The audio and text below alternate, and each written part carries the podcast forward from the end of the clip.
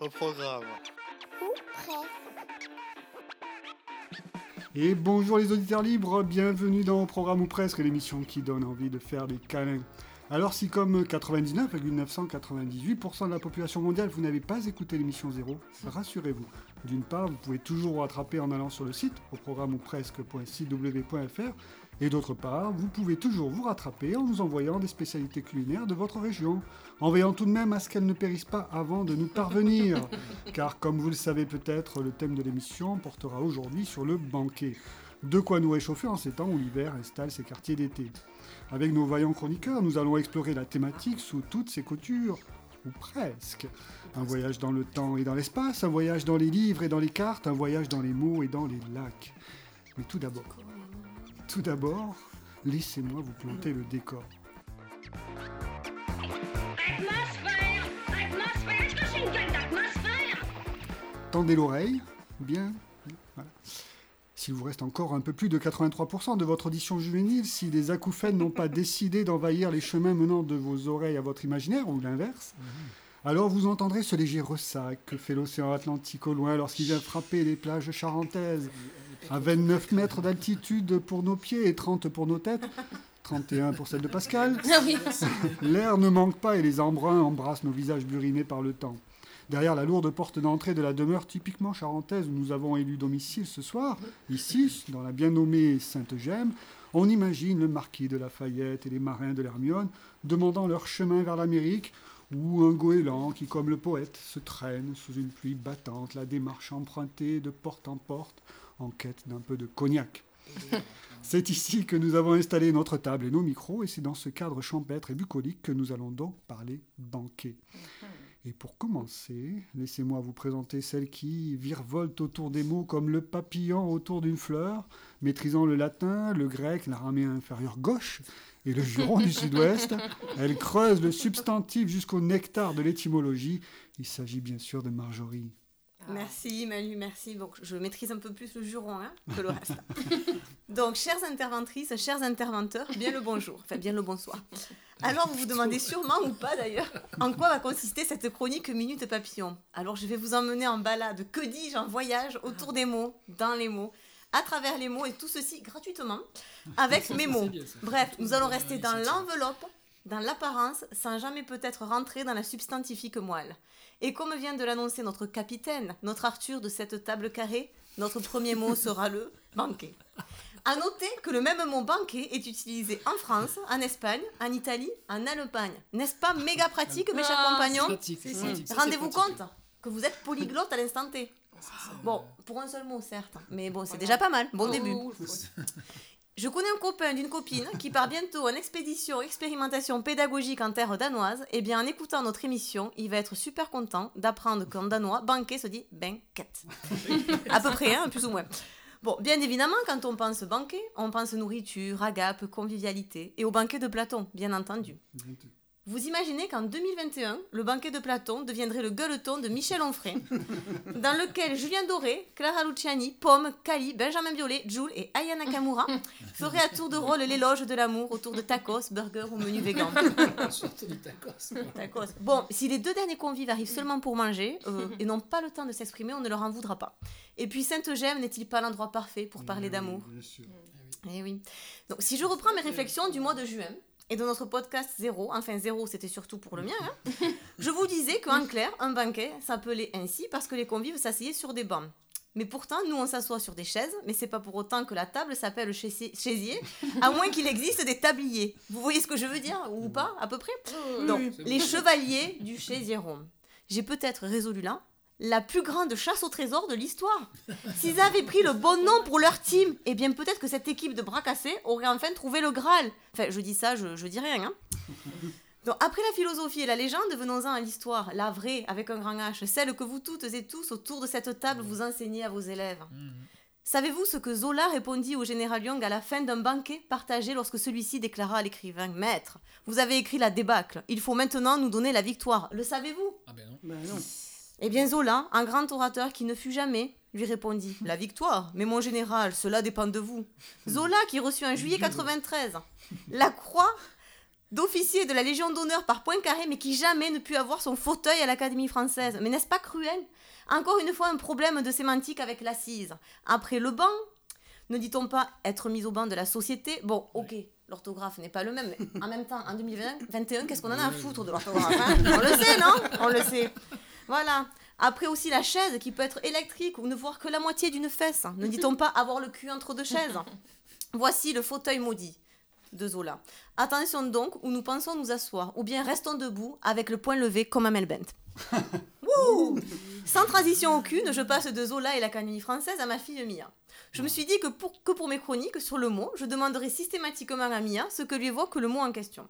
Voilà ce qu'elle m'a répondu pour le mot banquet. Je, je pense que vous n'êtes pas prêts. hein. Selon Mia, banquet lui fait penser à euro, parce qu'à la banque, il y a des sous. Car banquet, c'est le garçon qui travaille dans les banques, ou bien c'est une personne qui aime s'occuper de ses sous. Et pourtant, croyez-moi, j'avais bien articulé, j'avais bien articulé, mais qu'une enfant vénale. Je me suis ensuite amusée à lire les citations avec le mot banquet. J'en ai retenu quelques-unes. Mais avant, j'aimerais savoir si vous, autour de cette table, vous en connaissez. Eh ben, Non. Non, vous êtes pas chaud là. J'en ai pour vous, vous inquiétez pas. Allez. Voici mon top 3. Pour créer un peu de suspense, j'aimerais qu'on crée une ambiance remise de prix. Ok. C'est parti. Attention. Ça, on sait faire. En troisième position, c'est parti. L'illustre et antique Pythagore. Je le cite Assieds-toi au banquet de la vie, ne t'y accoude pas. Eh oh, monsieur Pythagore Mais c'est pas, c'est au bar qu'on s'accoude, pas à la table Alors garde tes conseils et repars dans ton A au carré plus B au carré égale C au carré, c'était plus de ton domaine. Traumatisé. Traumatisé. En deuxième position, l'essayiste Pascal Bruckner et son Ah. Aucune femme au monde ne remplacera jamais un bon banquet. Euh, mec, t'es trop un fou de dire ça en 2021. Hashtag la femme n'est pas un objet. Hashtag la femme n'est pas un morceau de viande. Et tu sais quoi? Il y a même des gens qui ont les deux, la femme et le banquet, comme le beurre et la crémière. Enfin, sur la plus haute marche du podium, Tadam Le dépressif, très romantique Nicolas Gilbert, qui dans son ode Adieu à la vie écrivit Au banquet de la vie, infortuné convive, j'apparus un jour, et je meurs. Je meurs, et sur ma tombe où lentement j'arrive, nul ne viendra verser des pleurs. Merci à toi, Nico, je viens là de casser l'ambiance. Bref, pour conclure, car ma minute papillon commence à être celle d'un papillon qui a la vitesse d'un vol d'un cerf-volant à la retraite, chers auditeurs, je n'étais que le hors-d'œuvre, parfois hors à propos d'ailleurs de cette émission. Je vous souhaite une bonne dégustation avec le reste du menu qui sera, j'en suis certaine, riche en saveurs. Oh, Ouais, merci merci. Marjorie. Merci Marjorie. Ouais. Ben, du coup, ben, passons donc à l'entrée. Elle vit en Bretagne et c'est déjà la preuve que les épreuves ne l'impressionnent guère. Lorsqu'on lui dit d'aller se faire voir chez les Grecs antiques, eh bien, savez-vous qu'elle bondit de joie La parole est à Marina. Eh bien, écoutons Strabon pour commencer. Il nous parle de banquet. Oui, oui, Strabon, oui. Les hommes s'assemblèrent en tribus et cités parce qu'ils tendent, par nature, à mettre les choses en commun, et en même temps à cause du besoin qu'ils ont les uns des autres. Et ils se rassemblent dans des lieux sacrés qui leur sont communs pour les mêmes raisons, tenir ensemble des fêtes et des assemblées. Car toute chose comme commencer par prendre le repas à la même table, boire des libations ensemble, loger sous le même toit, mène à l'amitié. Tout est dit et bien dit, mais pas suffisamment dit tout de même. Plongeons alors ensemble dans le monde des cités grecques. C'était il y a longtemps. Longtemps. Mais les correspondances avec notre univers contemporain ne manquent pas. Je compte sur votre sagacité pour les relever. Tu peux, tu peux, tu peux. Bien. On est prêt, on est prêt. Au préalable, quelques généralités, pas superflues me semble-t-il. À partir des 7e, 8e siècles avant Jésus-Christ, la constitution de la cité comme groupe d'hommes égaux, mais aussi comme territoire balisé où sont aménagés les lieux de sociabilité citoyenne, va de pair avec l'institution du repas commun, comme pratique citoyenne. Voilà que je me prends pour Strabon. Marina, C'est- sûrement mieux et plus clair si je vous propose une promenade au cœur de la cité des Athéniens. Suivez le guide. allons-y. On y va. On est prêt. Imaginez-vous en plein été, à la charnière des mois de juillet-août. C'est, pour les Athéniens, le début de l'année. Et comme tout début de l'année qui se respecte, ça se fête. Bienvenue au Panathénée, dont la première occurrence dans les sources remonte à- à 566 avant Jésus-Christ, et qui, comme son nom l'indique, concerne tous les Athéniens. Je vous épargne le détail du déroulement des festivités. Allons directement sur l'acropole, le centre religieux de la cité, pour assister à ce qui correspond au paroxysme de l'événement, les sacrifices d'animaux. Quel cohue Les vaches, élevées aux frais de la cité. Toujours les vaches. Oui, toujours les vaches, oui. donc. Élevées aux frais de la cité et amenées tant bien que mal sur le grand hôtel d'Athénapolias, sont mises à mort les unes après les autres. Et elles sont nombreuses. Il faut nourrir avec elles les citoyens. Alors, pas tous, évidemment. 40 000, un stade de foot, ça fait beaucoup. Mais ceux qui ont participé au cortège. Et ils sont, malgré tout, assez nombreux. Ils sont à l'image de la cité tout entière. Comme la boulet, on y reviendra.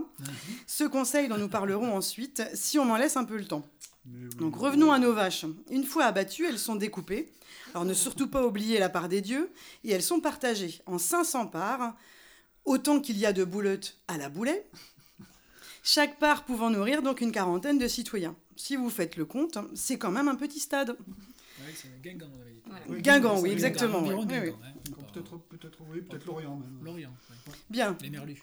trêve de plaisanterie. Ces citoyens chanceux vont donc, lors d'un grand, un grand banquet festif aux céramiques, près du cimetière où sont enterrés les soldats morts pour la cité, Ils vont donc en périphérie de la ville manger ensemble ces viandes. Alors, non, non, pas grillées dans des barbecues géants. Non, je- ne, révou- ne vous réjouissez pas trop vite. Elles On sont, elles bouillies avec des galettes est moins.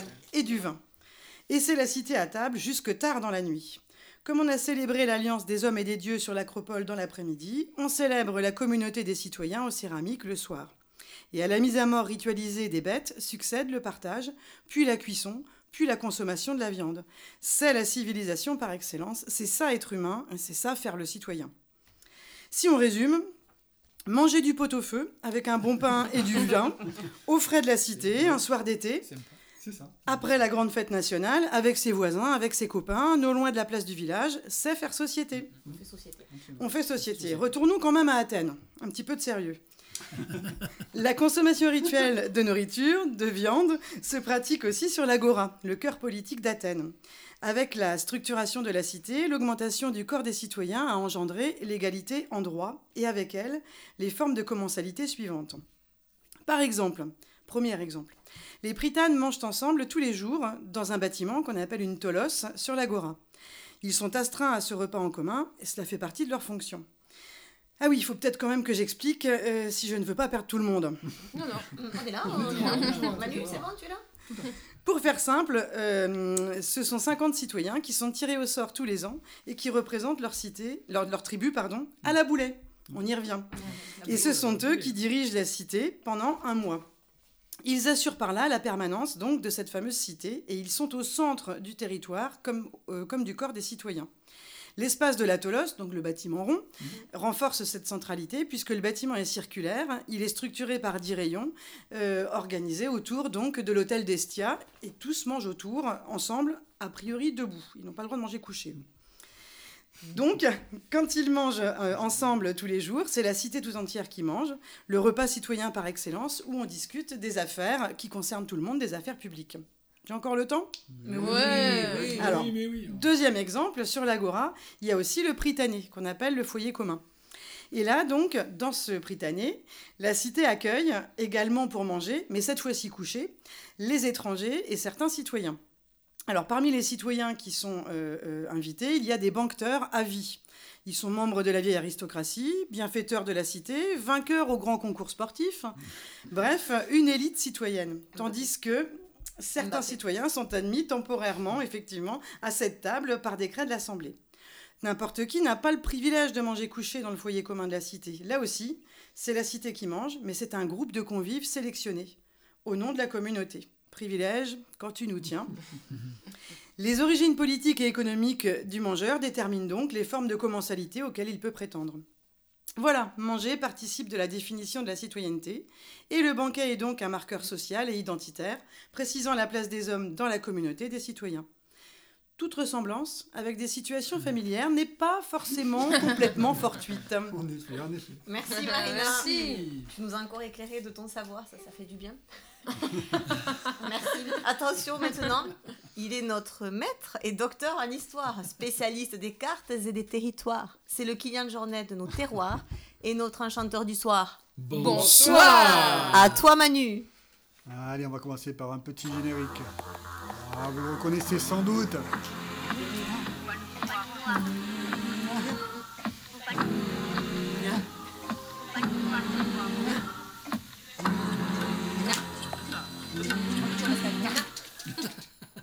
Bonsoir. Oui, je voulais commencer par rendre hommage à celui qui m'a terrorisé tous les samedis en début de soirée avec sa cravate, sa chevelure subversive et son bonsoir de destituteur antipathique de la Troisième République. Vous voyez de qui je veux parler Ah, bah oui. Ah oui, oui, c'est oui. Jean-Cricri, c'est Jean-Christophe, c'est Jean-Christophe Victor. Oh, J'ai une bouffée d'angoisse rien que l'évocation de son nom. Le fils de Paul-Émile, le célèbre explorateur, a se demandé d'ailleurs si dans la famille il n'y avait pas une sorte de culte pour l'antiquité romaine et les trianomina, Caius Julius César, Caius Octavius Augustus, Janus Christophus Victorius. À l'allemande, là. hein. Ah, à l'allemande, un peu. Eh, Schermanique, un peu. Bref, euh, si j'ai souhaité introduire ma chronique avec ce générique terrifiant, euh, c'est bien sûr pour saluer la mémoire euh, de celui qui a permis la vulgarisation des, corps, des cartes, des- pas des corps, des cartes à la fin du deuxième millénaire, mais c'est aussi parce que l'émission, malgré ses 25 ans d'existence, n'a jamais traité d'un sujet géopolitique pourtant majeur. Je veux bien sûr parler de... de, de- de- des fromages Ah, bah oui, non. bien sûr. fromages français, vous connaissez, vous connaissez sans doute la phrase que l'on attribue au général de Gaulle. Et je vous imite, euh, général de Gaulle. Comment voulez-vous euh, gouverner un pays où il existe 258 variétés de fromage Je le maîtrise. Giscard hein. Non, non, Giscard d'Estaing, Giscard Voilà, d'Estaing. voilà, ouais. C'est de la Mon mauvaise grand-père, mon Vous grand-père. êtes- Grand-père de Anne. oui, c'est qu'en effet, en France, euh, on est gâté. Où que l'on aille, on trouve du fromage. On en fait même des cartes, et notamment une dont j'ai décidé de vous causer. Vous pouvez d'ailleurs la retrouver sur notre site web au programme ou presque.cw.fr. Bon, alors disons-le tout de suite, il faudrait bien plus de 5 minutes pour décortiquer cette carte, tant elle est foisonnante, mais comme on ne me laisse pas beaucoup de temps, je vais faire succès. si, Eh oui, oui, oui, oui, oui, oui, on me coupe toujours la parole. D'abord, d'abord le titre, parce qu'une carte, c'est d'abord un titre, et un titre, c'est une promesse. La France du goût, du bon goût, euh, pourrait-on dire, et des produits laitiers. Bon, déjà là, c'est bizarre, on est d'accord, comme si les deux sujets étaient indépendants l'un de l'autre. Or, on va le voir, c'est justement pour les associés qu'ils sont dissociés. C'est génial. hein Ensuite, la carte. Et une carte, ce sont des choix. En l'occurrence, on observe quelques parties pris. Le premier, ce sont les frontières. Le cartographe s'est concentré sur la métropole et la Corse comme s'il n'existait aucun fromage ou produit laitier dans les Drômes. Pourtant, je peux vous dire que le camembert de Nouméa ou le Montbébourg de la Réunion, ça te restructure le palais et ça te refait les tapisseries intérieures. C'est du fromage. Deuxième partie pris, la France est un archipel. Nos voisins ont disparu. Volatilisé, oxy par un maroilles de sous les tétons ou un Munster de la Deuxième Guerre mondiale, alors qu'on pourrait se dire que certains de nos fromages sont plutôt transfrontaliers. On peut penser notamment euh, au Mont d'Or. Seule évocation de nos voisins, le drapeau européen planté assez maladroitement sur la cathédrale de Strasbourg. Dernier parti pris, ben, la France du goût, c'est une France rurale. Et même une France agricole. On aura beau chercher, les villes ont disparu, rasées, évanouies, enfouies sous terre comme de vulgaires, vulgaires déchets radioactifs. Vous voyez Marseille? Eh ben non, vous voyez Non, pas non. Marseille. vous voyez côte à côte, sur la côte, une aubergine et une, Une courgette, ouais, ouais. vous cherchez Rennes? Eh ben non, pas de Rennes, euh, Marina. Simplement deux balles de foin euh, délicieusement posées sur un champ brûlé par l'été. Non, sur cette carte, pas de ville, pas de centrale nucléaire ni d'usine Céveso. Pour se déplacer, pas de route ni d'aéroport. On voyage en flamant rose. Pas de LGV, on file à dos de cerf. Et pas de porte-conteneurs ni de tanker. On vogue à cheval sur des moules. Bref, vous avez compris. On sent bien que le ou la cartographe a du Jean-Pierre Pernaut en lui ou en elle. Et qu'il a un message bien précis à faire passer. Alors, pour comprendre ce message, continuons d'explorer cette carte. Et là, mes amis, c'est un banquet, que dis-je, un festin à la Rabelais. Ah, le voyage qu'on entreprend. Tu veux une saucisse? Va à Strasbourg. Tu veux un melon? Va à Va à Cavaillon. Cavaillon. Une bière? Va chez les ch'tis. Une crêpe? Va chez chez Marina. Et puis, évidemment, on trouve des fromages et des vaches. On aperçoit une ou deux chèvres, mais c'est pour la déco. Pourtant, certains des fromages présentés, et non des moindres, comme le Roquefort ou l'Ossoirati, sont des fromages de brebis. Non, sur la carte, on voit des vaches, des vaches, et encore des vaches. Des millions d'hectolitres de lait de vache se déversent sur cette France du goût. C'est plus une traite, c'est une inondation que dis-je, c'est un mascaré qui emporte avec lui les jambons de Bayonne, le futuroscope et le château dévasté de Montségur. En conclusion, Que conclure Eh bien, que, comme toujours, les cartes véhiculent un imaginaire et qu'ici, l'imaginaire constitue le canal par lequel un message promotionnel avance masqué. Ici, il ne s'agit pas d'aider le pauvre pèlerin à trouver sa route jusqu'à Saint-Jacques ou jusqu'au meilleur restaurant selon TripAdvisor, non. Il s'agit de raconter une histoire de France pleine d'images d'épinal, une sorte de récit géographique national qui fleure bon le c'était mieux avant. Quand on buvait, non, quand on consommait davantage de produits laitiers, un peu à la Pierre Mendès France pour ceux qui s'en souviennent. Mais bon, C'est vous êtes jeunes, vous. Euh, bien sûr, la carte est jolie, colorée, équilibrée, quoique le bris de Melun ressemble davantage au vaisseau alien d'Independence Day. Oui. Quel Ah. Autre chose, ne vous moquez pas, c'est pas joli. Non, non, jamais. On est presque chez Arcimboldo, mais euh, on comprend bien qu'ici la carte n'a pas vocation à vulgariser des connaissances. Non. Car cette carte n'a pas été réalisée par un laboratoire de géographie, elle n'est pas le produit d'un travail universitaire, elle a été commandée par le CNIEL, le Centre national interprofessionnel de l'économie laitière, financé en partie par de grands groupes comme Lactalis. Leur site web est particulièrement complet, on y trouve notamment un espace pédagogique, oui, un espace pédagogique dédié aux enfants et aux enseignants, dans lequel on peut trouver euh, cette carte. On y trouve également ce questionnement à tout point de vue innocent. Et si la vache était le vrai symbole de la France et le lait son ADN Voilà, je vous laisse méditer. Merci Manu. Merci. C'est Manu. Manu. Ce soir, une raclette C'est ça. Pourquoi pas Allez, c'est parti. Alors attention, elle est celle qu'à Toulouse, on surnomme la suprême passionnariat, celle devant qui les passants s'inclinent très bas. Elle inspire tellement le respect par son énergie déployée qu'EDF envisage d'en faire un réacteur haut de gamme.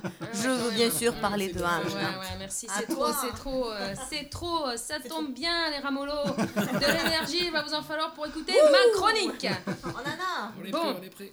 Alors, euh, nous disions donc qu'un banquet, c'est un grand repas festif qui réunit des amis pour une grande occasion. C'est ça, j'ai bien suivi C'est ça. Oui. Bien. Alors, on ne peut pas passer à côté de la célébrissime fresque de Léonard de Vinci. La La scène. scène Ah, La ben scène. voilà, La la scène. scène, la scène et moi.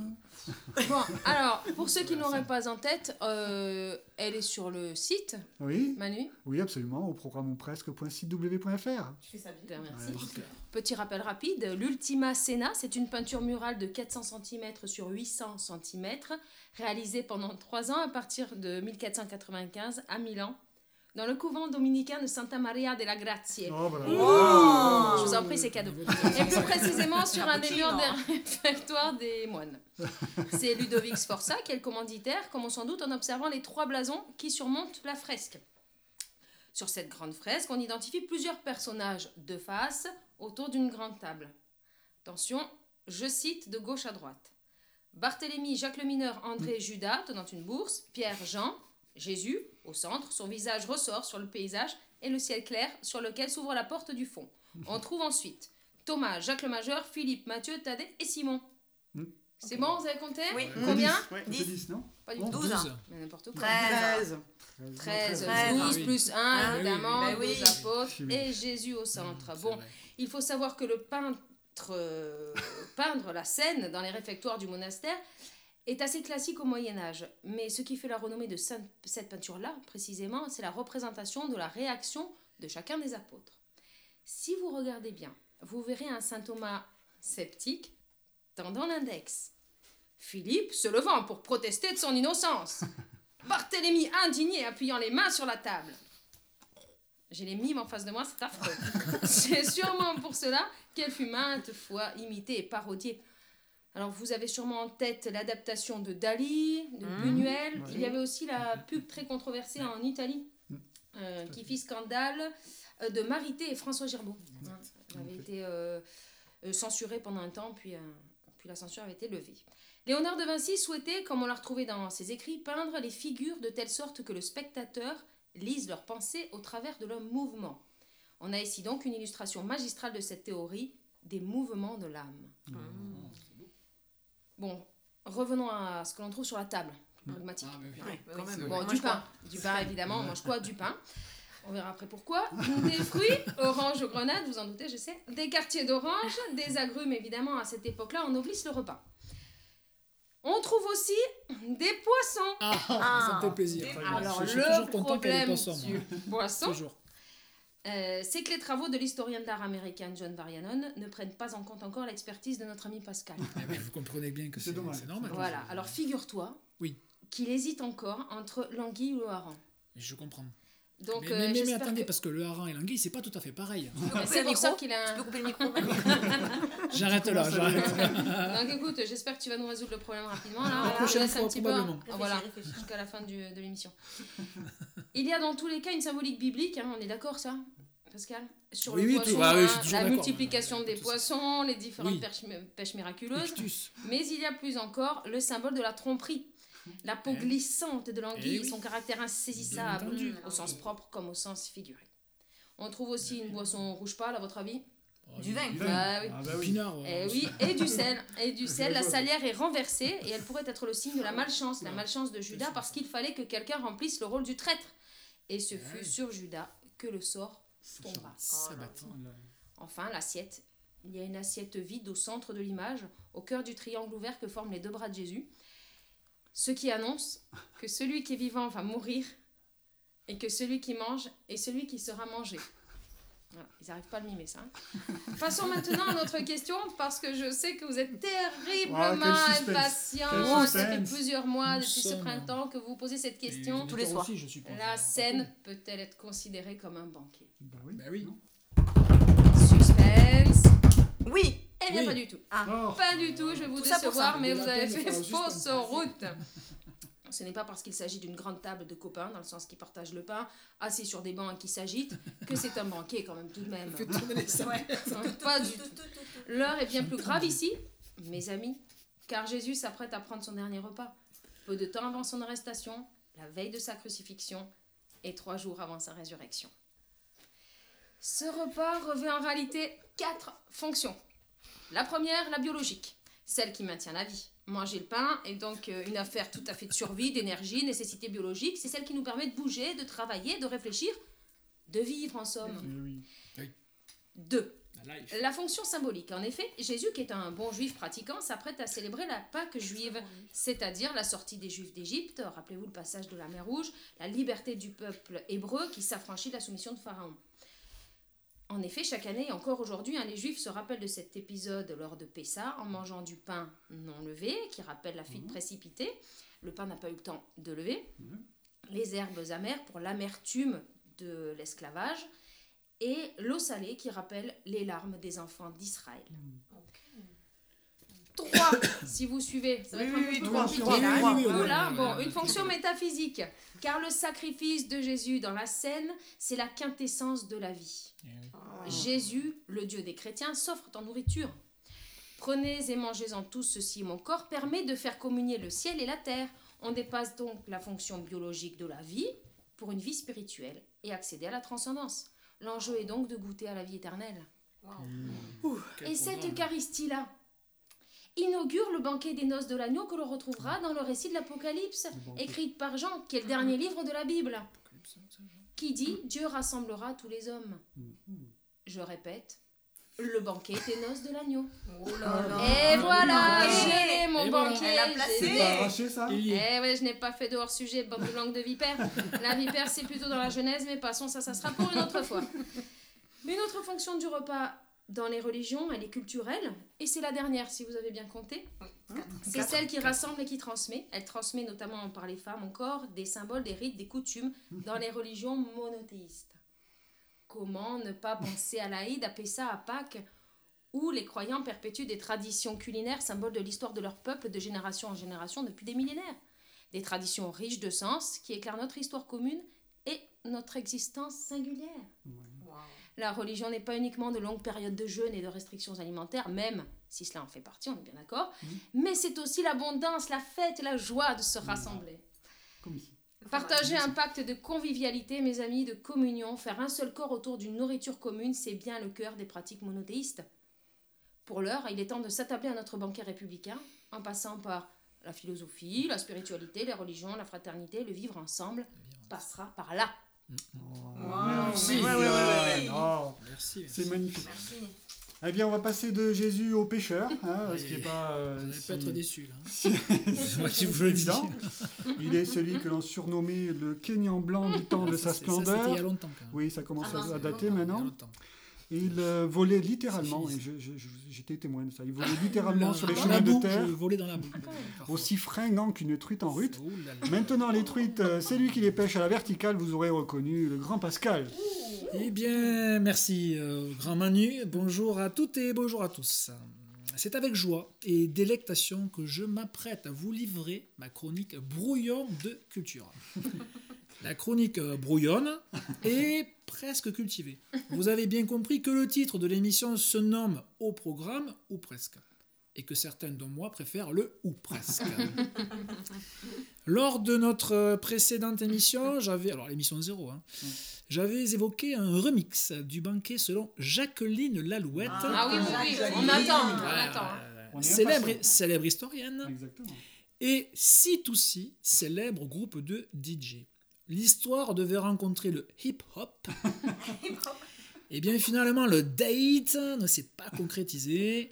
Cependant, je peux tout de même vous parler brièvement de l'article de Jacqueline qui figure dans le très sérieux dictionnaire critique de la République. L'article s'intitule Banqueté.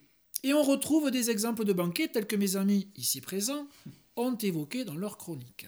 Je ne résiste pas à vous faire part d'une Marseillaise évoquée dans cet article qui était chanté lors de banquets qui se sont déroulés pendant la Deuxième République,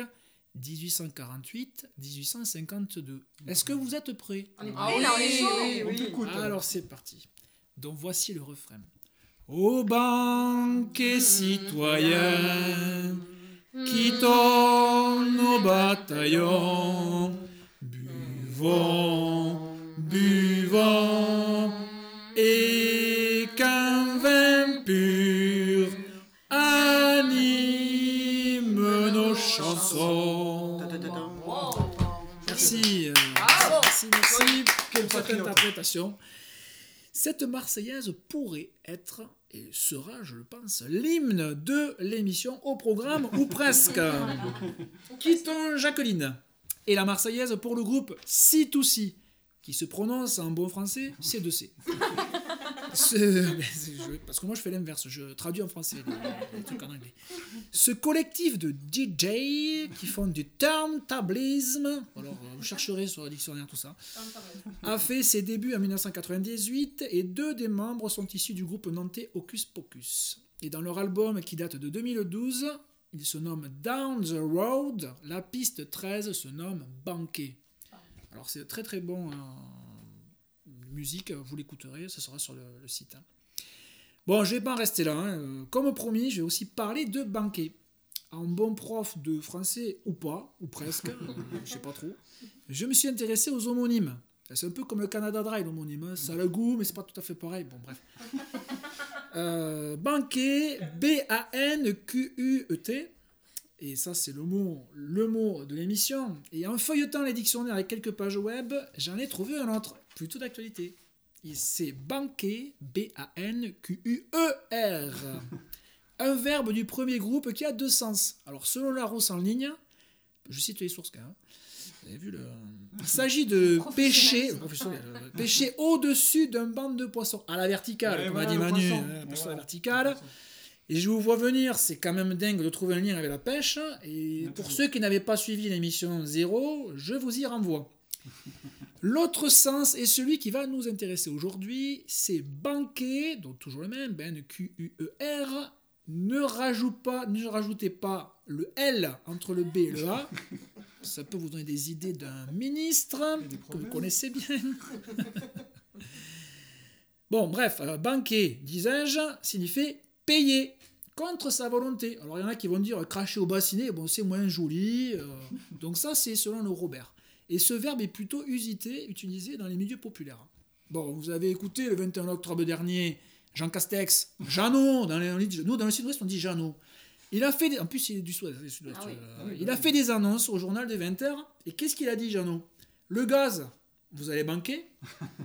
L'électricité, vous, Vous allez banquer. L'essence, Vous allez banquer. Hein? Même pour le bois, on va Vous banquer. banquer. Et voilà, on va banquer parce que, écoutez bien, je voulais m'acheter une petite cabane de jardin.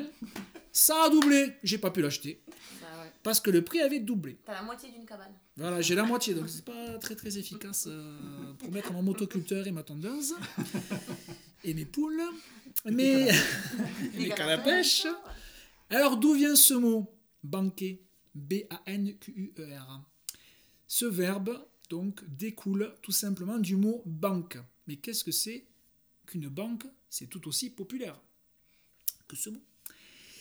Et ce mot, il découle du mot ban, de l'italien banca, plus précisément. C'est sur un banc que les banquiers faisaient leurs affaires au Moyen Âge.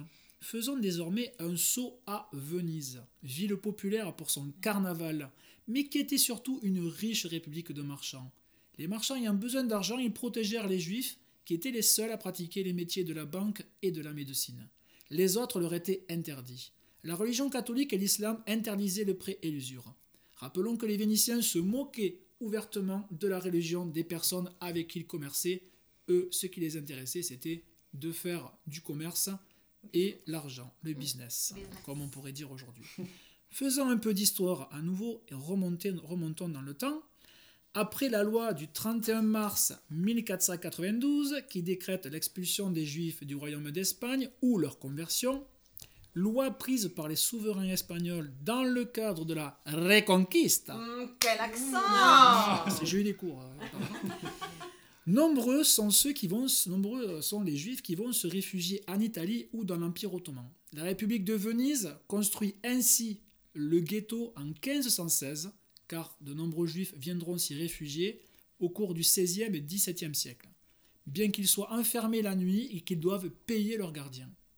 Pour plus de renseignements à ce sujet, je vous invite à lire Roberto Calimani, Histoire du ghetto de Venise. Vous apprendrez aussi que le mot ghetto, qu'on utilise aujourd'hui euh, parfois, ou qu'on a utilisé tout au long des siècles, signifie petit morceau de métal, car les habitants, par les- par- pardon, car les bâtiments qui ont accueilli les populations juives à Venise ont été construits sur des terrains vagues qui abritaient auparavant des fonderies. Vous voyez que tous les mots ont une histoire. C'est ça. Et sinon, vous vous rappelez de la roue de la fortune? Ah, ça oui. Ah, Ah, ça, là, il y a oui. du monde, Ah, hein. voilà. On parle des émissions populaires, là, tout le monde. euh, voilà. Donc, c'était dans les années. euh, Voilà, Patrick Roy dans les années 90. Philippe Et. je pense. f- non, ça, c'était juste Morin. prix. Ah, Non, oui, il y avait David. Edgar Morin. Exactement. Non, pas Gérard, Gérard. Ouais. Il jouait de la clarinette d'ailleurs. Ah non, clarinette. Donc, sur cette roue que devaient tourner les candidats, il y avait des sommes et il y en avait une de ces. euh, il y avait une. euh, comment dire, Un triangle, là. ouais, un petit triangle noir sur lequel était écrit en gros, en lettres blanches, banqueroute. Banqueroute. Alors, bien entendu, c'est pas la route vers la banque. hein. Ah, Ça vient de bancarota ou banco roto, toujours de l'italien, qui signifie que l'on cassait le banc et le banquier ne pouvait plus exercer. Et bien voilà, j'ai terminé ma chronique que tout le monde attendait avec impatience. Ah ouais, merci. C'est pour ça qu'elle était en dernier. Je sais pas, c'était peut-être. euh, C'était presque. Presque, c'est toujours presque. c'est souvent presque. Vous voyez, euh, voilà. En tout cas, je vous remercie de m'avoir écouté. Ah ben, Et je laisse la parole à mes collègues. Voilà, voilà. Eh bien voilà, nous sommes donc arrivés au terme de notre banquet, mais avant euh, tout de même d'aller euh, goûter un petit euh, cognac Schweppes, bien mérité. c'est l'heure. Anne et Marjorie, auriez-vous une petite douceur en guise de conclusion? Toujours. Toujours. Mais tout. Une petite. Ah, toujours. Anne, Moi, j'ai une petite anecdote Ah. euh, que je vais vous confier là. Je vais vous la est- partager parce qu'elle est incroyable. on est au supplice. Ah, Ah ouais, écoutez. on est au Là, on y supplice. est là. Ouais, surtout que vous y étiez. Donc, euh, en enregistrant notre première émission au printemps, je ne sais pas si vous vous souvenez, Si, euh, nous avons profité d'être dans un ravissant petit coin de l'Ariège chez vous pour visiter un petit village médiéval que certains connaissaient très bien et que pour ma part je ne connaissais pas du tout, le petit village de Vals. représente. Vous vous en souvenez Oui, bien sûr. Et monsieur le maire en personne, on ne se refuse rien, euh, nous a offert un petit tour du propriétaire et notamment de l'église. Une église euh, très mignonne, euh, construite à flanc de montagne et qui datait du XIIIe siècle. Cette église est magnifique, elle est couverte de fresques murales, elles étaient un petit peu abîmées hein, et elles étaient d'inspiration euh, byzantine, des icônes byzantines comme on Mhm. trouve parfois dans des chapelles dans les Pyrénées catalanes. Alors, dans cette petite chapelle, beaucoup de, de, de peintures murales. Alors, tous les saints qu'on connaît, les archanges, Gabriel, Michel, Raphaël, tout cela on le Tout ça, connaissait. ouais. Mais tout à coup, figurez-vous que nous nous sommes retrouvés Ah oui. nez à nez C'était incroyable, La vérité vraie. avec, la vérité. avec Pantassaron. Pan- Inconnu au bataillon. Et même chez les chrétiens, on le retrouve seulement dans la littérature hébraïque. Eh bien, euh, ce Pantassaron, devinez de quoi est-il l'archange? Eh oui. Eh ben, Ben, Est-ce que vous avez une idée? Parce que c'est impossible à, à trouver. Est-ce que les, les- les Du- auditeurs ont des idées hein Ouais. On, a, on les a pas On en les- direct, Ne me Ouais, dites pas que Non, arrêtez vos appels, Non. le standard est saturé. Ouais. Bon, eh bien, Pantassaron est l'archange Du. du banquet. Wow Oh, mais c'est incroyable. C'est incroyable. Je vais dire c'est providentiel, hein, mais bon, je... Providentiel. Bon, beau. je vais vous laisser euh, méditer euh, une, euh, bien, une citation que la seule qu'on ait à son propos. Écoutez bien, Ça sera, oui. je voudrais avoir un silence religieux, s'il vous plaît. Tu, tu l'as. Silence de cathédrale. Et Pantassaron à l'esprit lorsque tu prends part à un repas de fête. Et tous fêteront la fête avec toi. Voilà, surprenant. non Amen, amen, amen. Ah ouais. Surprenant, non, quand on connaît l'esprit qui anime cette émission. Je vous laisse donc en bonne compagnie pour festoyer et faire ripaille sous les meilleurs auspices. Ah, merci, Merci. Anne. Euh, si vous m'autorisez, euh, chers camarades, euh, un dernier mot. Ah bah, Je vous ai quand même parlé de Jules et Ayana, Aya Nakamura, je sais même plus le dire. voilà, ça c'est mes copines. Donc je je vais quand même faire une petite citation de Victor Hugo. Voilà. Je le cite. Au banquet du bonheur, bien peu sont conviés. Donc j'espère que du bonheur, notre émission vous en apportera et que vous serez nombreux à la partager. Merci. Ah, merci Marjorie, merci Anne, merci Marina, merci Pascal. Chers amis, Avec plaisir. et n'oubliez pas euh, de vous rendre sur notre site web où vous trouverez notamment la bibliographie et ainsi que des ressources euh, pour euh, vous faire pour vous faire rêver. N'ayons pas peur des mots. Des ressources complémentaires. Et, euh, et on se retrouvera donc pour une émission numéro 2, si tout va bien. Si, Si tout va bien. si nous sommes encore dans ce monde. Et en attendant, comme disait euh. Georges Pernou, bon vent. Bon vent. Le papillon symbole.